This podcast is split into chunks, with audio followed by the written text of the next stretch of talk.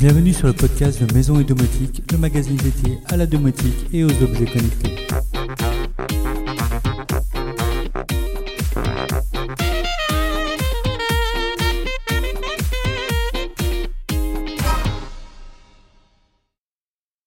Bonjour à tous et bienvenue sur ce nouveau podcast de Maison et Domotique. Comme chaque semaine, je vous propose aujourd'hui le débrief sur l'actualité du blog et de la domotique en général.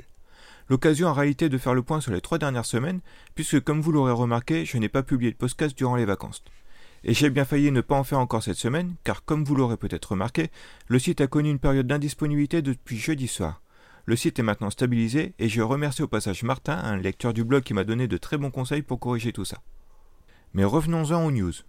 Il y a quelque temps, je vous avais présenté AirNap, une application qui permet de partager une partie de sa bande passante contre rémunération un bon moyen de rentabiliser son abonnement Internet. Le guide en question était à réaliser sur un Raspberry Pi, mais tout le monde n'ayant pas envie d'acheter un Raspberry Pi, ou n'en trouvant pas tout simplement, car ce petit ordinateur est difficile à trouver en ce moment, vous avez été nombreux à me demander un guide pour l'installer sous forme de machine virtuelle. Vous trouverez donc sur le blog deux guides pour installer AirNap en machine virtuelle, mais également sous forme d'un conteneur Docker qui a l'avantage d'être très léger. Dans la lancée, je vous ai également expliqué comment installer Onigen sur Docker, un logiciel qui fonctionne sur le même principe que AirNap et qui permet même d'être payé en crypto-monnaie. Comme les deux peuvent fonctionner en parallèle, cela permet de cumuler les profits. Pour ma part, j'ai deux machines Docker pour chaque service sur ma ligne ADSL, mais également deux autres machines pour chaque service sur un routeur 4G que j'utilise habituellement pour mes déplacements et qui avait tendance à dormir dans un tiroir ces derniers temps du fait de la pandémie. Au total donc 8 machines qui me génèrent environ 30 à 40 dollars sur le mois. Tant qu'on parle argent, je vous ai également présenté le service BitStack, qui permet d'accumuler très facilement du Bitcoin à chaque dépense que vous faites. Vous connaissez peut-être les services qui proposent d'arrondir toutes vos dépenses pour placer vos arrondis en économie? C'est un bon moyen d'épargner sans même s'en rendre compte. Eh bien, BitStack applique le même principe, mais place vos arrondis en Bitcoin. Une super méthode pour faire un peu de DCA sur cette crypto. Côté domotique, comme vous le savez, le mois de février est marqué par la Saint-Valentin. Un petit prétexte pour mettre votre système domotique en action en créant un scénario spécial afin de créer une ambiance cocoon pour cette occasion. C'est également l'occasion d'étudier d'un peu plus près la réalisation d'un scénario sous JDOM. D'un simple clic sur un bouton ou d'un ordre vocal, tamisez la lumière, lancez votre playlist préférée, fermez les volets. Place à votre imagination. Cette semaine a vu également le retour des produits domotiques de Lidl en magasin. Comme d'habitude, les produits sont sortis jeudi et certains magasins ont vite été dévalisés. D'autres ont encore un peu de stock. Si vous cherchez des ampoules ou prises connectées fonctionnant en Zigbee et vraiment pas cher, il va falloir vous dépêcher. Vous pourrez retrouver sur le blog les tests que j'avais fait de ces produits l'année dernière. Le tableau électrique étant le cœur du système électrique de la maison, il est normal qu'il puisse être également le cœur de la maison connectée. Et certains fabricants ne s'y trompent pas, comme Legrand ou Schneider Electric par exemple, qui sont les deux constructeurs historiques dans le domaine. Mais d'autres acteurs apparaissent, comme par exemple OGHJ un nom digne d'un meuble Ikea, mais qui est pourtant un produit français très intéressant, qui revisite totalement le tableau électrique, tant dans ses fonctions que dans son design, puisqu'il arbore un écran tactile pour contrôler toute la maison. Un produit que je vous invite vivement à découvrir. Concernant toujours la maison, nous avons fait le point sur l'assurance habitation. Une assurance qui, contrairement aux idées reçues, n'est pas toujours obligatoire. Malgré tout, il serait déraisonnable de ne pas en avoir une pour protéger le bien qui est généralement le plus cher de notre patrimoine à condition toutefois de sélectionner les bonnes options. Nous avons donc passé en revue les protections classiques, mais également les options disponibles. Nous avons bien sûr les classiques risque incendie, risque de dégâts des eaux, catastrophes naturelles, cambriolage, tentative d'effraction, vandalisme, terrorisme, bris de glace, etc.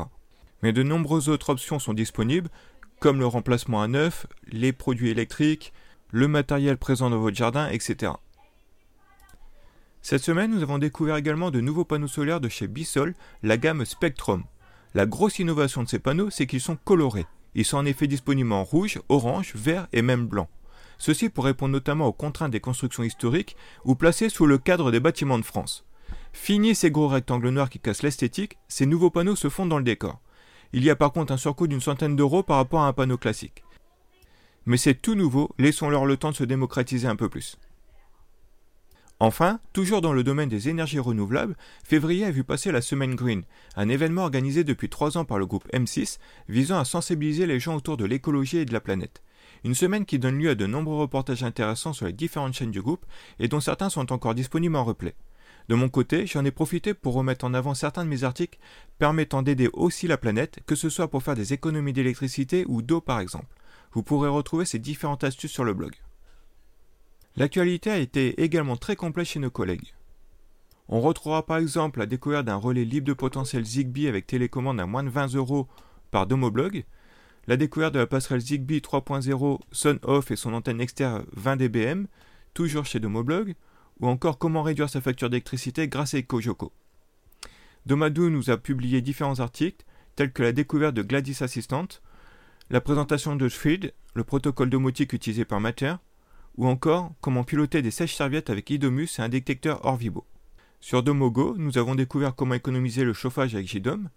Thierry Marx nous a présenté sa réalisation de son design JDOM de A à Z. Nordomotique a testé la nouvelle serrure Nuki Smart Lock 3.0.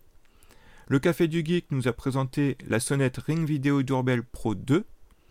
Planète Domotique nous a présenté un plugin Idomus pour la station météo IP Ictronic, ainsi que le Shelly 4 PM Pro, un relais 4 canaux avec écran compatible Idomus. Enfin, Devotix nous a présenté comment intégrer les produits Switchbot à Home Assistant. Pour finir, les bons plans du moment.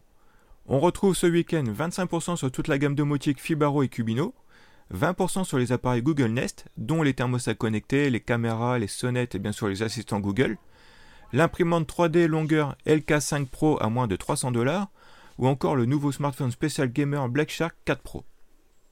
Sur ce, je vous souhaite à tous un excellent week-end. N'oubliez pas de vous abonner au podcast pour ne louper aucune émission.